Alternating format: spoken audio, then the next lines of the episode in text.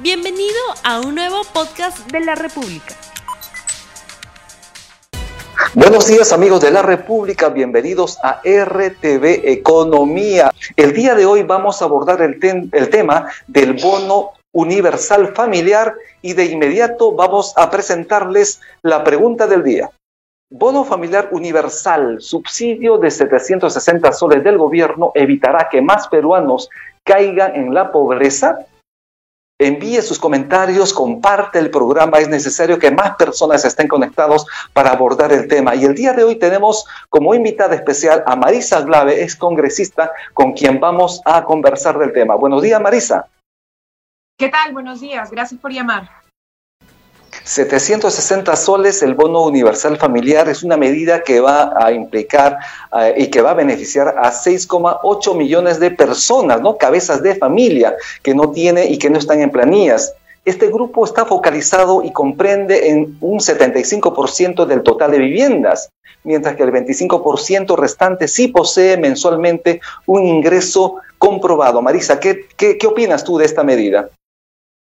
Bueno, esta es una medida que venía circulando en algunos medios, en redes sociales y que ha recogido propuestas de economistas como Oscar Dancur y Pedro Franque, que em, hace ya algunas semanas planteaban la urgencia de una medida como esta, Rumi, no solamente como medida social, y eso es un tema que es importante destacar, es decir, sí es una política social porque va a ayudar a las familias, va a ayudar a que las personas que en este momento no están teniendo ingresos, recordemos los datos, hace poco salió el dato de que 49% de la población ha dejado de recibir cualquier tipo de ingreso desde que empezó esta pandemia y esto va a traer una liquidez para su consumo, pero también va a traer ingresos eh, a la economía, es decir, también vamos a poder inyectar estos recursos porque esos recursos nadie los va a ahorrar, esto no va a ser un capital semilla para nada. Esto en realidad es dinero para consumir y por tanto va a ser recursos que van a entrar directamente eh, a la economía peruana también, ¿no? Entonces es por un lado una medida social, por otro lado una medida económica, ¿no? Estamos hablando de un presupuesto de aproximadamente 5.168 millones de soles, ¿no? Sí, ¿Crees que esto podría ser Sí, ¿crees tú que esto podría ser ampliado de continuar la emergencia sanitaria? ¿Y crees tú que estamos acercándonos a esta propuesta inicial del economista Oscar Dancourt que planteó inicialmente el bono universal de mil soles? Digamos, la propuesta de Oscar era eh, un bono universal de mil soles individual, es decir, eh, que nosotros pudiéramos hacer un cálculo, eh, en los cálculos que finalmente hizo Pedro Franque eran cerca de 22 mil millones que en realidad eh, tenían como destino a cualquier persona mayor de 18 años, digamos, ¿no? Eh, la propuesta que la congresista Rocío Silva Santisteban elevó al Ejecutivo y que mandó formalmente desde la bancada del Frente Amplio recogía la idea sobre 16 millones de peruanos y peruanas, eh, en el sentido de recoger a la PEA asalariada, ¿no? Em, pero, digamos, la medida que ha tomado el gobierno, yo creo que hay que saludarla, Rumi. No es el bono universal individual de mil soles, pero sí se acerca a una medida universal. Están planteando una propuesta cercana a la mesa de concertación de lucha contra la pobreza. Hay que recordar que hace poco eh, el señor Arnillas, de la mesa de concertación de lucha contra la pobreza, levantó una posición intermedia que se acerca a esta, no un bono personal, sino un bono familiar. Y el presidente lo que ha hecho el día de ayer es explicar que el cálculo formal que tiene el Ministerio de Economía es que se requiere eh, cubrir la canasta básica, que la canasta básica está alrededor de 760 soles por familia y que por tanto se entregará un bono por familia. Esto representa, digamos que algo así como el 35% aproximadamente de lo que calculaban Oscar Dancur y Pedro Franque, digamos, ¿no? Con lo cual, en realidad, fondos para esto sí hay. Esto es RTV Economía. Comparta usted el programa, envíe sus comentarios, envíe sus preguntas. Y tenemos una pregunta del público. ¿Crees que el nombre del bono está bien puesto? Porque se habla de un bono universal familiar. Universal abarca a todos. Y por lo señalado por el gobierno y por tus palabras también, sabemos que este, la entrega de este bono va a ser focalizado. En realidad lo que va a ser focalizado, Rumi, es la exclusión. Em, a ver, para entendernos, cuando tenemos una política social focalizada, lo que tratamos de hacer es identificar únicamente al sector que está bajo el nivel de pobreza, ¿no? Por eso es que las políticas sociales en el Perú, eh, un poco bajo el sesgo neoliberal, abandonaron la idea de políticas universales y entraron a la lógica de políticas para la pobreza, es decir, políticas pro pobre. Y entonces eso suponía un sistema de focalización. Lo que ha quedado claro es que el sistema peruano, el famoso CISFO, no ha logrado ubicar a todas las personas, no solamente en situación de pobreza, sino que son vulnerables. Nosotros tenemos un porcentaje en el país que si bien formalmente no están bajo la línea de la pobreza, eh, tienen un nivel de economía muy precaria, una economía que se sostiene en la informalidad, que se sostiene en trabajos que no están en planilla, que en este momento han perdido cualquier tipo de ingreso y que tienen un riesgo altísimo de caer en la pobreza. Entonces, lo que se está haciendo no es focalizar a quienes necesitan el bono, sino lo que se está haciendo es una focalización inversa. Es decir, lo que se va a hacer es identificar quiénes son jefes de familia, mujeres u hombres, que estén en una planilla estable y esas personas, esas familias, son las que serían excluidas. Entonces, no estamos identificando a quién sí lo necesita, sino lo que se está haciendo es la política inversa,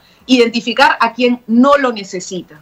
Y en la proporción que ha planteado el Ejecutivo, estamos hablando de 75, 80% de quienes sí lo necesitan, 25 o 20% de gente que no lo necesita. Entonces, en realidad estamos alrededor de una política general, Rumi. La, la gran mayoría de la población sí va a recibir el beneficio de esta medida, ¿no? Entonces sí aplica este nombre, está bien puesto entonces el bono universal Mira, Yo diría que es, es en realidad una política general, se acerca a una política universal y lo que se está haciendo es una focalización inversa, es decir, se está tasando una línea de quienes están muy por encima de la línea de pobreza, es decir, quienes en realidad no tienen eh, por la tradición económica, digamos, de su propio pago, eh, necesidad de recibir este bono. Yo creo que la pregunta que tenemos que empezar a plantearle a la ministra Alba es cuál es su línea, porque una cosa es una madre de familia, jefa de, cabeza de hogar, digamos, o un padre de familia, cabeza de hogar, eh, que reciba una planilla fija, pero de mil soles, por ejemplo. Normalmente una familia que recibe un ingreso por planilla de 800 soles o 1000 soles suele tener un complemento eh, de alguien más, algún otro miembro de la familia que tiene algún ingreso adicional, que probablemente ahora en la cuarentena haya sido cortado. Entonces, eh, lo que sería importante de parte de la ministra Alba y del Ministerio de Economía es saber dónde van a trazar la línea, Rumi. Es decir, cualquier persona en planilla cualquier familia que tenga un miembro en planilla no va a recibir el bono, estamos hablando en general de la población en planilla o sobre una línea. Yo creo que lo sensato en este caso, dado que lo que se quiere es una política general y además inyectar recursos en la propia economía para que los pequeños emprendimientos no terminen de caer, debiéramos trazar una línea eh, para arriba, pues, ¿no? Se debe tener en cuenta que este bono será entregado para quienes tenían trabajos independientes e informales y no se encuentran en planilla, como lo señalas. Se estima que siete de cada diez familias están en esta situación y pedían apoyo toda vez que muchos salían a la calle con la finalidad de buscar ingresos, porque obviamente en una situación de cuarentena, sin ingresos, sin dinero, sin trabajo, y con muchas necesidades, obviamente, y con muchas deudas, obviamente necesitaban ese salvataje del gobierno. Pero hay, hay expertos que señalan que este bono no sería suficiente. ¿Crees tú que todavía estamos en ese umbral de suficiencia para poder permitir que las personas que están en cuarentena al menos la pasen mejor?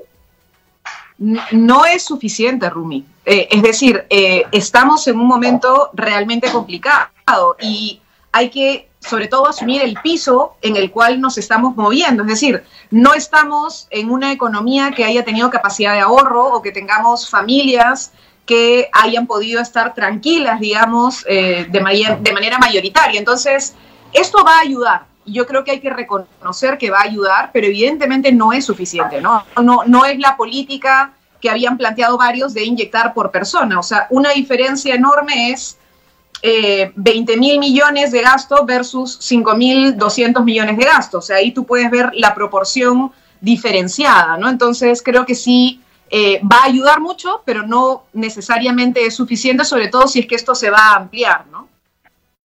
Tenemos preguntas del público. Esto es RTV Economía. Comparte el programa, envíe sus preguntas, sus comentarios y dice lo siguiente. Aunque el gobierno habla de cerca de 7 millones de familias que serán beneficiadas con este nuevo bono, ¿cómo sería el filtro para que el beneficio llegue realmente a quienes le corresponde? Nuevamente, el filtro acá no es identificar a quién sí le corresponde, sino el filtro es a quien no le corresponde. O sea, es decir, tenemos que intentar, incluso nosotros como ciudadanos, romper lo que ha sido una especie de sentido común general, que es que la política social solamente es para población necesitada. De hecho, hace poco eh, han estado compartiendo en redes sociales un documento del programa de Naciones Unidas que decía que en este momento no hay que preocuparnos porque haya infiltrados en la focalización, sino es al revés. Lo que hay que hacer es preocuparnos de que no hayan excluidos de la focalización. Entonces, por eso es que es súper importante, exacto, o sea, es a la inversa. Esta vez no tenemos que preocuparnos de que haya gente que vaya a recibirlo y que no lo necesita. Esta vez lo que tenemos que hacer es preocuparnos de que no vaya a ser que hay alguien que sí lo necesita y que no lo esté recibiendo. Si bien es cierto que tenemos un padrón de alguna forma trabajados, sin embargo, eh, en algún momento se pensó utilizar el padrón electoral de una manera más fácil, como lo había propuesto Oscar Rancourt. ¿Esto crees tú que se podría todavía utilizar? eso sería lo más fácil, ¿no? Eso sería lo más fácil si lo que se optara es por un bono individual. O sea, ese es, ese es el tema. Acá lo que ha habido es eh, una decisión más cercana a la propuesta de la Mesa de Concertación de Lucha contra la Pobreza que a la propuesta de Oscar Dancourt. O sea, la propuesta de Oscar era una propuesta de un bono por persona sobre el padrón electoral, es decir, sobre todas las personas que hayamos superado los 18 años de edad. Eh, en cambio, la propuesta que finalmente el Ejecutivo ha adoptado está asociada un poco más a la propuesta de la mesa que lo que plantea es un bono familiar. Lo que hay que hacer es identificar a, un núcleo familiar, con lo cual lo más probable es que utilicen la, la, base del censo, ¿no? La del censo del 2017, que es la más cercana que tenemos. Tenemos preguntas del público. ¿Qué sugiere usted como ex congresista para lograr eficiencia y eficacia en la entrega del bono universal familiar. Mira qué importante, utilizan dos palabras, dos conceptos, eficiencia y eficacia. Eficiencia que tiene que ver con el adecuado uso de los recursos y eficacia justamente con lograr la meta, con lograr el objetivo. ¿Qué opinas tú en este sentido, Marisa? Mira, eh, Primero, que este es un tema que corresponde al Ejecutivo y más bien decirle a los amigos y las amigas que están en el Congreso que en este caso en particular lo que le corresponde más una fiscalización que otra cosa. El Congreso no puede, no tiene capacidad de gasto y hay que recordárselo mucho a quienes a veces creen que pueden eh, legislar sobre temas económicos en este aspecto, ¿no? Em, a ver, la primera cosa es recordarle a las familias, y eso también es una tarea Rumi que tienen los medios de comunicación y que es urgente, que tiene que ver con el uso racional de estos fondos, ¿no? O sea, esto no es para que salgamos a gastarlo eh, sin tener un control claro de que necesitamos pensar que no solamente son dos semanas, porque sí, van a extenderse dos semanas hasta el Día de la Madre, la cuarentena obligatoria, pero luego la salida no va a ser normal. Es decir, vamos a seguir con restricciones duras en la economía y por tanto tenemos que hacer, como hemos hecho siempre los peruanos, casi que magia, ¿no es cierto? Y tratar de hacer que esto eh, se estire lo más posible sobre la, la, eficacia y la eficiencia en el caso del Estado, es decir, cómo logramos que llegue a quien tiene que llegar. Ahí tenemos algunos problemas en la primera etapa de la entrega del bono, Rumi, y es que muchas personas aún no han recibido su primer bono, el de 380 soles, porque tenemos un sector de la población que no tiene acceso a Internet, que no tiene acceso a conocimiento de información del Estado y que ni siquiera sabe que es beneficiaria del bono. Entonces ahí tenemos un sector de la población en riesgo que todavía no ha sido identificada y ese es un problema serio que tiene hoy el Ejecutivo, ¿no es cierto? Y que por tanto el Ministerio de Inclusión Social tiene que cambiar estrategias. Una que he escuchado es que ya no se va a obligar que se recoja en la dirección formal. Muchas de las personas que están en este éxodo de retorno a sus regiones eran personas que sí les tocaba el bono, el de 380 soles, pero se les tocaba en una dirección cercana a su DNI y si estaban en Lima no lo podían cobrar. Entonces eso no tiene ningún sentido. En este momento no puede haber ese tipo de restricciones para el cobro del bono, porque si no vamos a tener problemas de muchos peruanos o peruanas que van a tener la urgencia de desplazamientos y justo eso es lo que se quiere evitar, ¿no? Marisa, pregunta del público. ¿Hay personas que pueden haber recibido los bonos anteriores? ¿Debe aplicar el bono familiar universal para ellos también? Yo creo que sí, porque el bono anterior fue un bono, recordemos, para personas en situación de pobreza y pobreza extrema. Esta vez el bono es en general para todas las personas que hayan dejado de recibir recursos. Una persona eh, en situación de pobreza y que ya haya estado dentro del sistema de focalización previo y que estaba en situación de pobreza, es una persona que no tenía ahorro, Rumi. Es una persona a la que pusimos en cuarentena hace 40 días y que no tenía algo de ahorro para poder intentar gastar, con lo cual los 380 soles que se le entregó es evidente que ya no debe tenerlos y que debe haber consumido esto para poder quedarse en casa, ¿no? ¿Qué conoces tú de la experiencia extranjera, la experiencia internacional en la aplicación de bonos similares? Me parece que España y Bolivia ya lo están aplicando, Marisa. Sí, em, en el caso de España, la aplicación va a ser a partir de mayo. El caso español es un poco diferente al peruano, porque ellos están planteando lo que se llama una renta eh, mínima, una remuneración mínima universal de 500 euros. Y esto no va a ser como en nuestro caso, que es un bono único, sino es en realidad una renta permanente. Eh, una de las demandas del movimiento social español, europeo en realidad, y ahora España lo está recogiendo dentro de una política pública oficial, es que no debería haber ninguna persona con menos de 500 euros para la sobrevivencia. Y entonces lo que se va a hacer es implementar esta, esta medida a partir de mayo y esa sería una medida mensual, es decir, se va, a, se va a mantener de manera recurrente. Nosotros lo que estamos optando es por un bono de inyección único, ¿no? Así es. Así es. Marisa, estamos terminando el programa. Queremos tus recomendaciones finales a las personas que van a recibir el bono y obviamente también a las autoridades para la perfecta aplicación de este beneficio. Al Ministerio de Economía y Finanzas decirles que eh, la recomendación no es solamente excluir a quienes estén en planilla, sino pensar que dentro de las personas que están en planilla hay un sector que tiene un ingreso muy bajo y que tal vez también debería recibir el bono. Entonces, tienen que pensar en trazar una línea no solamente sobre si estás o no estás en planilla, sino sobre si el ingreso es por encima del necesario. Recordemos que la propia Central Sindical de Trabajadores del Pueblo, la CGTP, ha planteado que debiera estar por encima de los 1.500 soles. Y a las familias peruanas, a las mujeres, hombres de este país, recordar que estamos en un momento muy difícil, todos estamos muy cansados y hartos, pero tenemos que hacer un esfuerzo inmenso por quedarnos en casa y por hacer un uso eficiente de estos recursos que vamos a recibir. Necesitamos pensar no eh, en algún gustito, sino pensar en cómo hacer que este dinero cumpla con su objetivo, que es alimentar a las familias, alimentar a nuestros niños y niñas y garantizar que pasemos de la manera más segura posible esta cuarentena. Muchísimas gracias. Estuvimos con Marisa Glave, ex congresista de la República, con quien hemos hablado este tema del bono universal familiar de 760 soles. Muchísimas gracias, Marisa. Y no te olvides que en este día 40 de aislamiento social obligatorio, quédate en casa y utiliza además los medios virtuales para hacer el cambio de monedas. Cambio seguro. Cambia dólares desde tu casa usa el código promocional que aparece en nuestra pantalla y obtén un descuento en tu primera operación. Evita de esa forma salir a la calle y ahorra cambiando dólares por internet en cambio seguro. Es una casa de cambio digital que está registrada en la SBS. Como ya lo sabemos, se amplió la cuarentena hasta el domingo 10 de mayo. Es porque estamos en el momento más crítico de la cuarentena y todos debemos colaborar por nuestras familias, por los mayores, por los que están en la primera línea de batalla, por aquellos periodistas también, por los policías, por, por el personal de las Fuerzas Armadas, por el Perú, por evitar más contagios en el país, por evitar más muertes. Por eso yo no salgo.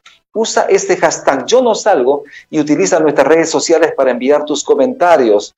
Estamos terminando ya entonces RTV Economía. Mi nombre es Rumi Ceballos y este fin de semana los invitamos a que ustedes puedan tener una receta casera. Les dejo entonces con una receta casera práctica y nutritiva de buenazo. Mi nombre es Rumi Ceballos y conmigo será hasta el día lunes. Que Dios lo bendiga. Muchísimas gracias.